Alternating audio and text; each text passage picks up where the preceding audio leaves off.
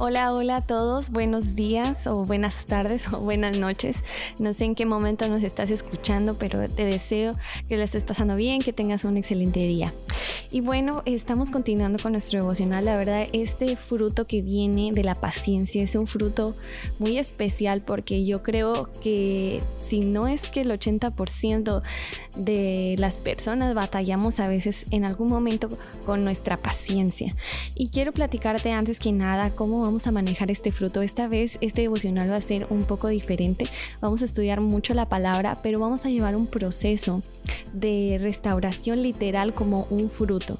Y el día de hoy vamos a ver el proceso, por ejemplo, de la tierra, después de cómo sembrar la semilla, después cómo podemos regar esa semilla. Va a ser realmente el proceso de, de cómo obtener el fruto, literal, comparándolo con algo espiritual.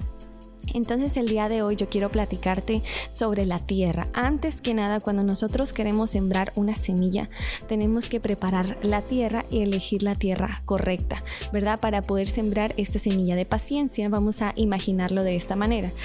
Entonces, para ver lo de la tierra, quiero que vayamos juntos. Si tienes tu Biblia ahí o si puedes escuchar, yo te voy a leer la palabra. Si andas manejando o haciendo algún eh, pendiente, te, te voy a leer la palabra.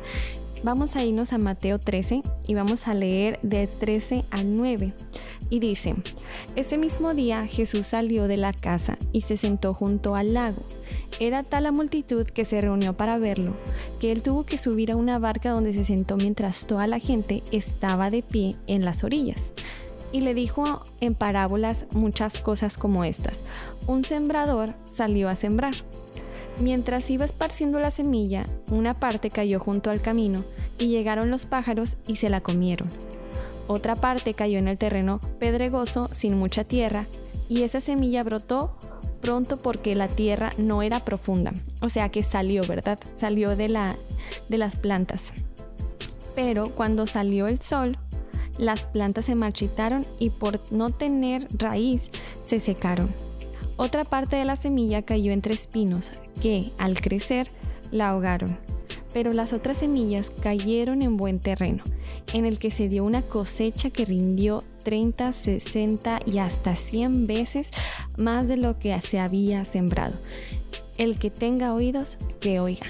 Yo quiero platicarte sobre esta parábola y yo creo que el día de hoy lo ideal o el primer paso es ser esa tierra fértil y analizar, estar dispuestos, estar disponibles, ¿verdad? A que Dios pueda sembrar la semilla de paciencia en nosotros y nosotros en un fruto, en un futuro, perdón, tener el fruto, como dice aquí, hasta 30, 60 y hasta 100 veces.